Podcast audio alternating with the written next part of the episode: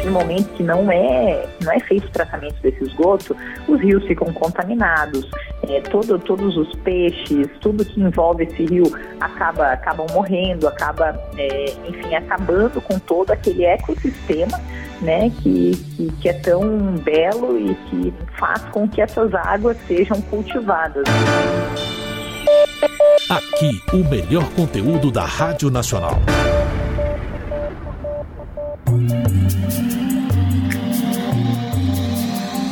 Eu sou Juliana Maia e nesse episódio de podcast eu converso com a presidente executiva do Instituto Trata Brasil, Luana Sivert Preto, sobre o Dia Mundial da Água. Ela comentou os dados do ranking do saneamento 2022, que mostra como anda o acesso à água tratada e ao esgotamento nos 100 maiores municípios brasileiros. Luana falou também das consequências geradas pelo fato de 100 milhões de brasileiros não terem acesso à coleta de esgoto. Consequências com impacto não só na saúde pública, mas também na economia e na educação.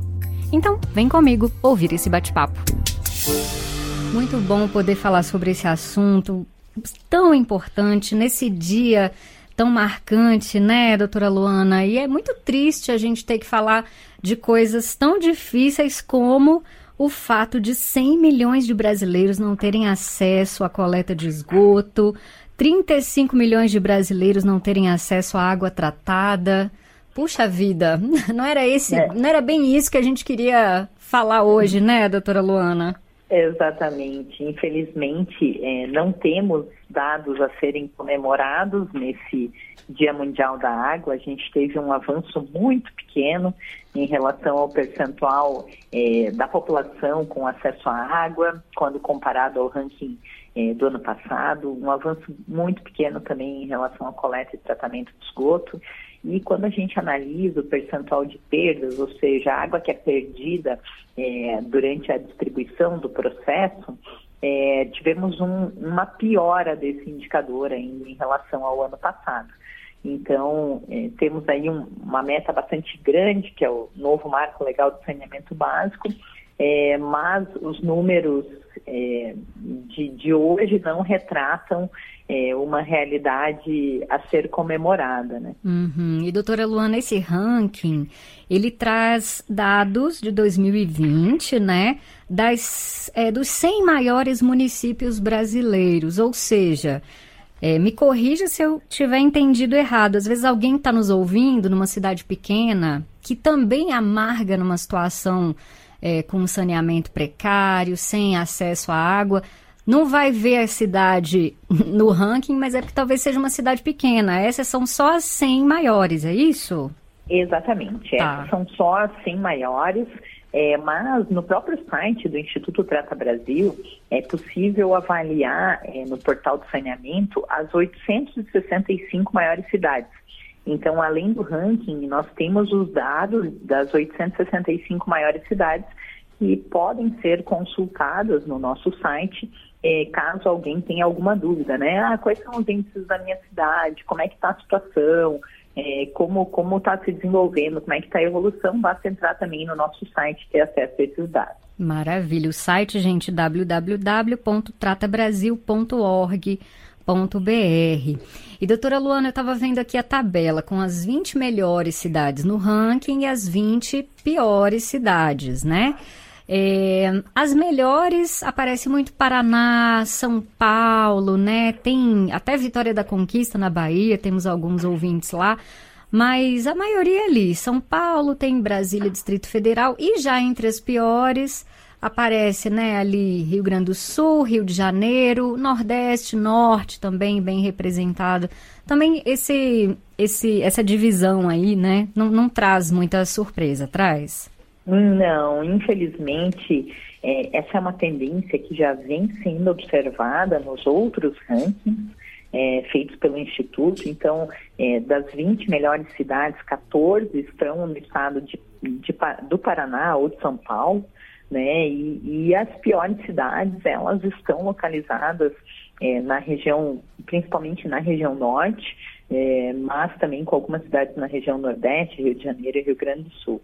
Infelizmente, é, fazendo uma análise também é, que, que, realizada no, no estudo, é, nós verificamos que os investimentos em saneamento básico é, nas 20 melhores cidades posicionadas no ranking é, são muito superiores aos investimentos realizados nas 20 piores. Então, nas 20 melhores, é, é investido 135 reais por habitante né, por ano em saneamento básico.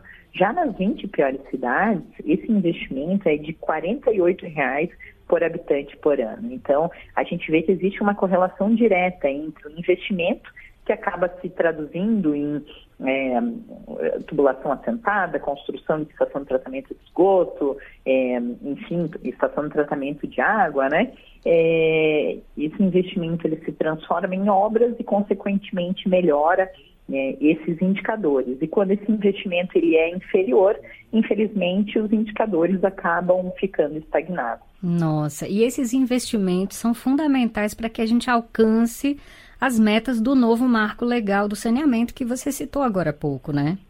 Perfeito, é isso mesmo. Assim, fazendo uma análise geral do Brasil, é, o Brasil investe em média 13 bilhões de reais em saneamento básico. Esse número até parece grande, né, mas ele é um número baixo comparado com o número que a gente precisa investir para fazer frente a essas metas. Né? Um estudo realizado em parceria com a KPMG ele demonstra que precisaríamos estar investindo 40 bilhões de reais. Então, esse déficit de, de investimento, ele ainda é bastante grande e ele precisa ser revertido para que a gente consiga, então, né, é, construir as obras necessárias para ampliar é, esse acesso e melhorar a qualidade de vida da população, que é a, a principal beneficiada com acesso a esse serviço que o nome já fala que é básico. Né? Uhum. Doutora Luana, essa situação é tão, é tão chocante, assim, porque quem vive numa situação mais confortável no Brasil, né, às vezes não tem noção do que, que é a vida de quem não tem acesso à coleta de esgoto, né? E aí eu queria até que, é, te fazer um pedido para traduzir para as pessoas o que, que é não ter coleta de esgoto. Os dejetos da pessoa eles vão direto para o rio, ou a pessoa faz um buraco ali no quintal. Como que é, doutora Luana? Nós temos 100 milhões de pessoas que não têm acesso a essa coleta e esse resíduo gerado pela pessoa, esse esgoto, ele acaba sendo é, colocado em fossas né, na, próxima, na própria residência. É, esse esgoto, então, ele infiltra no solo, né, muitas vezes, e acaba indo para o lençol freático, para o rio, que está mais próximo daquela residência, para os mares, é, que estão, né, enfim, próximos ali, caso existam, ou então esse próprio esgoto é, acaba sendo ligado em redes de drenagem é, e, e, acabam ficando é, parados nessas redes de drenagem. Então, quando chove, a chuva acaba arrastando esses dejetos para o rio, né? E, e, a gente muitas vezes não tem noção da, dos malefícios que isso causa para a própria saúde da população. Porque a partir do momento que, que, que esse esgoto entra em contato, seja por estar no rio, seja por estar infiltrado na terra, e uma criança brincar é, perto desse esgoto, ou um adulto mesmo ter, ter contato com esse esgoto, acaba criando uma série de doenças de veiculação hídrica. E essas doenças podem ser diarreia, malária, dengue, leptospirose, e isso faz com que as crianças faltem né, na escola, muitas vezes por estarem doentes, com que as pessoas faltem no seu trabalho, diminuindo a sua produtividade por conta de, desse tipo de doença.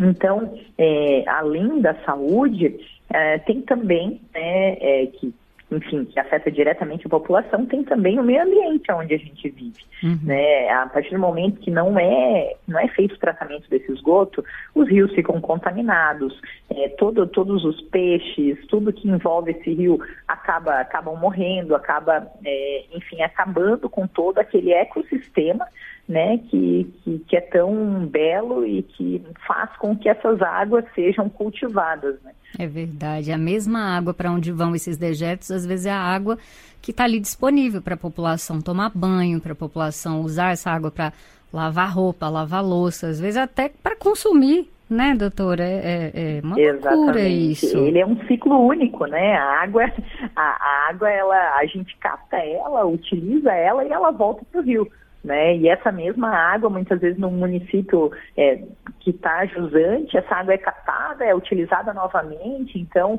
é, é muito importante a conscientização em relação a, a essa questão da água, né? É, é, é necessário esse tratamento para que ela não seja um bem finito, né? A água, ela ela, ela, se a gente não cuidar dela, se a gente não tiver um correto tratamento, ela pode, num, num futuro de médio prazo, começar a ficar escassa. E, e, não, é importante valorizar ela antes desse momento, né? Uhum, a gente já vê situações assim em outros países, né?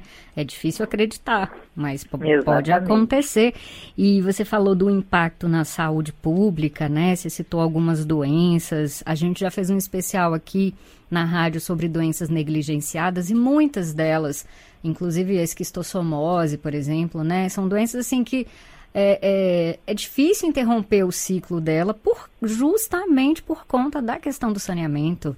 Né? Então é muito importante, não traz só prejuízo financeiro e econômico, né, doutora Luana? Traz prejuízo para as vidas dessas pessoas, dessas crianças que sofrem, que é, não conseguem prestar atenção na aula, que sentem dor, que podem morrer, porque tem criança que morre por diversas doenças relacionadas, como você falou, a veiculação hídrica, né? É muito sério esse problema.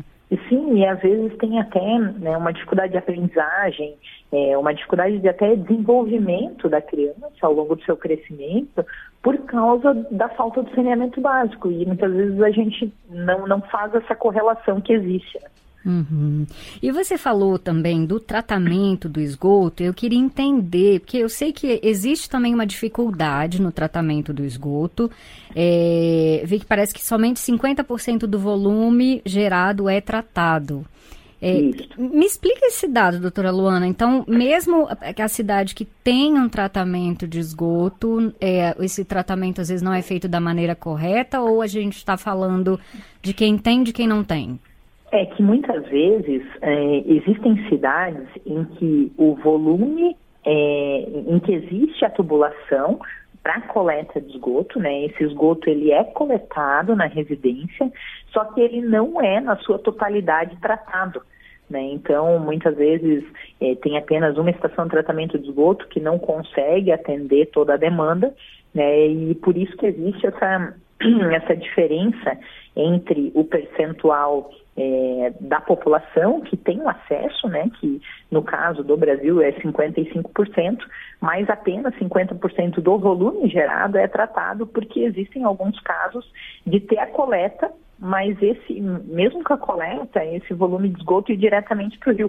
Né, ele não, ele acaba não indo para a estação de tratamento do esgoto, em alguns casos. Nossa, doutora, ela não queria acreditar que era isso mesmo. É muito chocante. É. Porque os dados já são ruins, né? Já não é todo mundo que tem acesso. E aí, é mesmo quem tem acesso, hum.